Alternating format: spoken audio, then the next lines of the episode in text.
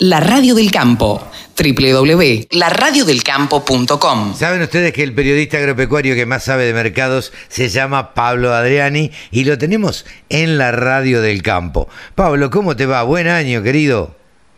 ¿Cómo andás, Carlos? ¿Bien? Pero muy bien, Bueno, por suerte. Buen año para todos, un poquito no tardío, pero estamos eh, todavía sintiendo los coletazos del fin de año y, y- y la sorpresa de, del año 2022, ¿no? Que Argentina es un país que no nos permite distraernos ni descansar. No, no, no, nunca, nunca en la Argentina estar tranquilos descansando. Pero bueno, eh, todo pasa en general en la Argentina en el verano.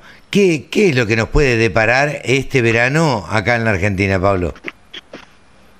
Mira, yo quiero separar un poco el, el escenario internacional del escenario local, o sea, del microambiente argentino.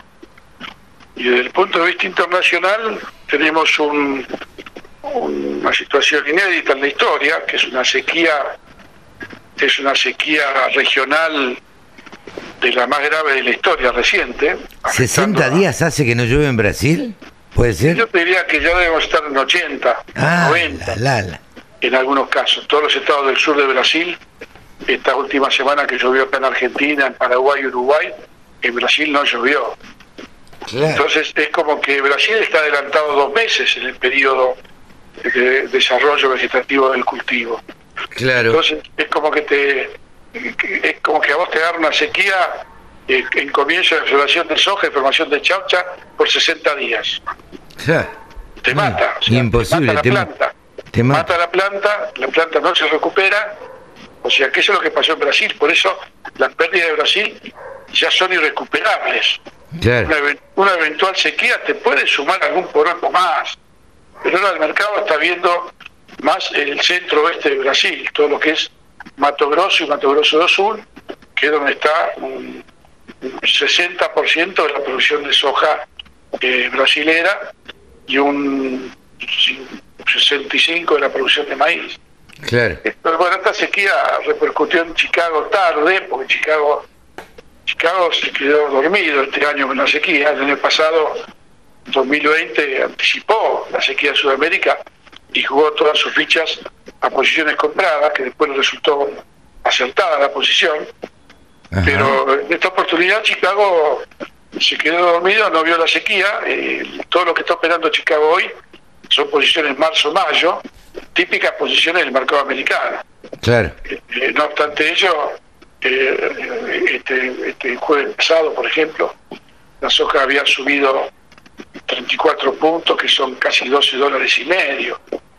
Eh, la soja disponible en Argentina vale 400 dólares. Impensado. La soja marzo, sería un poco soja nueva temprana, 367 dólares. O sea, ya los precios de soja, marzo, abril, mayo, del 22 de este año, Sí. están siendo prácticamente eh, mayores a los obtenidos en el 2021. A- aclarando que el 2021 se empezó a firmar el- la soja disponible en diciembre, empezó a dispararse arriba de 350, 360, y ahora vale 400 dólares, pero este mercado es un mercado de mosca blanca, no es un mercado que sea referencia para lo que va a pasar en el futuro. ¿Qué quiere decir? Y que esta es la figurita difícil. Hoy quien tiene soja no la quiere vender. Y la industria necesita comprar la soja para poder molerla, procesarla y venderla. Sí, sí, sí. sí. Entonces, eh, eh, no se descarta que esta firmeza del disponible con el correr de enero y febrero puede arrastrar a marzo también. O sea, es un mercado con, eh, con final abierto. La soja tiene eh, muchos condimentos hoy y después está el otro condimento que es la intención de siembra de soja en Estados Unidos la campaña 22-23. Que ahora sí lo vamos a ver, lo vamos a ver en el mes de febrero. Este es un poco un cortito resumen de la soja. Ajá. Mira vos. ¿Y el maíz? ¿Qué pasó con el maíz en la Argentina? ¿Puede El llegar la Argentina- a, a subir porque se ha perdido bastante? Sí, no, pero es que no, maíz, claro, se perdió mucha cosecha, 8 millones de toneladas, según la Bolsa de Comercio de Rosario, muy firme el maíz disponible, la semana tocó 234 dólares, y cosecha nueva que sería un marzo 225. Claro, Eh, claro. el julio que valía 180, ahora vale 200.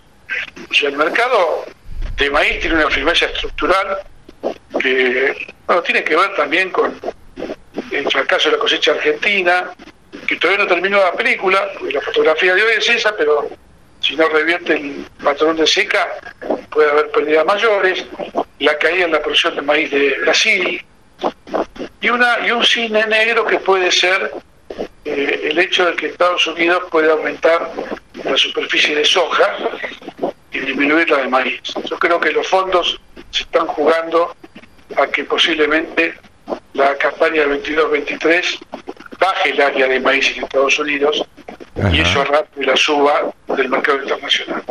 En el otro, ¿Pero no va a subir el maíz en el mundo si pasa esto? Va a subir el maíz en el mundo, pero hay otro factor. Hay otro factor que está eh, en, una olla a presión, que es eh, la lucha entre los osos del Mar Negro. A ver, a ver. Rusia, Rusia eh, tiene los tanques en la frontera con Ucrania. Sí. El gobierno de Putin quiere invadir Rusia por las fuerzas militarmente. Y, perdón, el gobierno de Putin quiere invadir Ucrania. Sí. Militarmente y por la fuerza. Y Ucrania es, junto con Rusia, los primeros exportadores mundiales de trigo, el terceros o cuartos exportadores mundiales de maíz, Ucrania solo. Rusia y Ucrania primeros exportadores mundiales de aceite de girasol con el 60% del mercado. Claro. Entonces vos te puedes imaginar que un conflicto bélico en el Mar Negro... No, bueno, podría cambiar todas las cosas. no, hace volar por los aires el trigo, el maíz y el girasol. Claro. Y en simpatía te agarra la soja, aunque la región no produzca soja. Sí, sí, sí. Se produce aceite de girasol. Una situación realmente de mucha tensión en el Mar Negro, de mucha incertidumbre, y ya Estados Unidos, Joe Biden, se expresó que le haría muy mal a Rusia que invada Ucrania. Ya hubo mensajeros europeos que se acercaron a Putin para tratar de convencerlo que no, no, haya, no haya ningún tipo de conflicto bélico. Eh, va a estar muy difícil este, este mundo, por estos temas que estamos viendo, se agrega el tema climático, se agrega el tema de lo que es la situación interna en Estados Unidos, el arreglo con el Fondo Monetario es incertidumbre pura. Sí. Entonces los productores están eh, como, en un túnel sin luz, ¿entendés? Y, se pierde la oportunidad de vender eh, por miedo a que va a pasar mañana. Sí, claro, totalmente. Eh, a ver, no saben, hay una incertidumbre tal que no son capaces de ni vender un grano ni no saben qué, determinación tomar. Si vos tuvieras que, claro, si vos tuvieras que aconsejar a un productor hoy, ¿qué le dirías? Yo te diría lo siguiente: primero, que nadie puede tener la verdad de lo que va a pasar con el mercado. Es imposible con la cantidad de variables hoy que hay en juego, en el día a día, decir soy bajista, soy alcista, es irresponsable. Yo puedo decirte, que lo escuchen los productores, tengo un feeling bullish o alcista para maíz y para soja. Tengo cierto feeling bajista para trigo. Ah, mira. 2022. Que las posiciones futuras prácticamente valen lo mismo que el disponible tengo un feeling eh, indefinido 100% con el mercado de girasol, porque si el conflicto Rusia-Ucrania estalla, el mercado de girasol vuela por los aires. Estamos hablando de estos dos países son responsables del 60% de las exportaciones mundiales de aceite de girasol. Sí, sí, sí. Entonces, eh, yo no te puedo decir aprovechar vender girasol a 500 dólares, porque si está en el conflicto Rusia-Ucrania, por el girasol se va a 600, 700, qué sé yo. Tranquilamente. Entonces, los productores, hay que eh, tratar de hacer un poco de docencia y explicarles que los análisis de los mercados no es una cuestión lineal, no es una cuestión de matemática, que los factores que están eh, interactuando son diversos y de todo tipo y color. Fíjate que hasta estamos poniendo el convenio de Rusia con Ucrania como un factor de mercado clave. Claro. No solamente para girasol, sino también para trigo y maíz.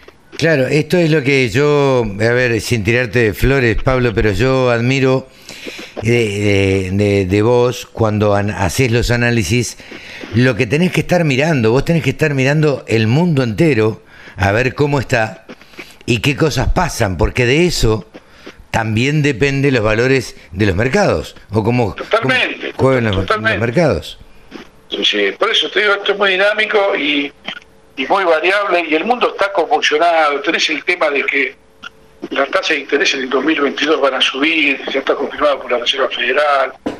La inflación de Estados Unidos va a ser más alta, la inflación de Europa va a ser más alta, la inflación de Asia va a ser más alta. El mundo entra en un, en un periodo de inflación que no lo conoce. A ver si, No. si interprete la Porque, gente. claro, Estados Unidos viene con tasa de inflación del 2,5% anual claro. y van a tener un 6. ¿Y por qué no nos miran nosotros que tenemos Brasil- un 50, digo?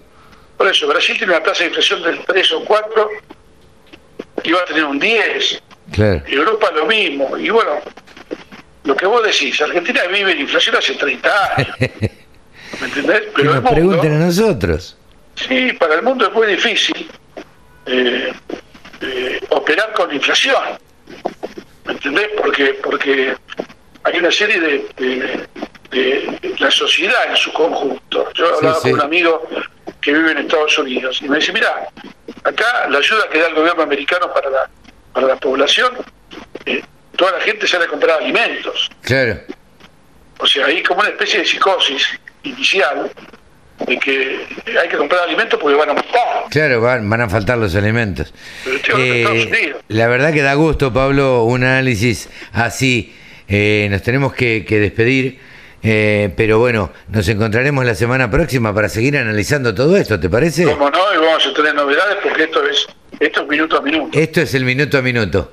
Te mando un abrazo, Pablo. Un abrazo para vos y seguimos en contacto. Y a toda tu audiencia en la radio del campo. Pablo Adriani ha pasado aquí en los micrófonos de la radio del campo. Sumate. Entre todos hacemos la mejor radio. La radio del campo.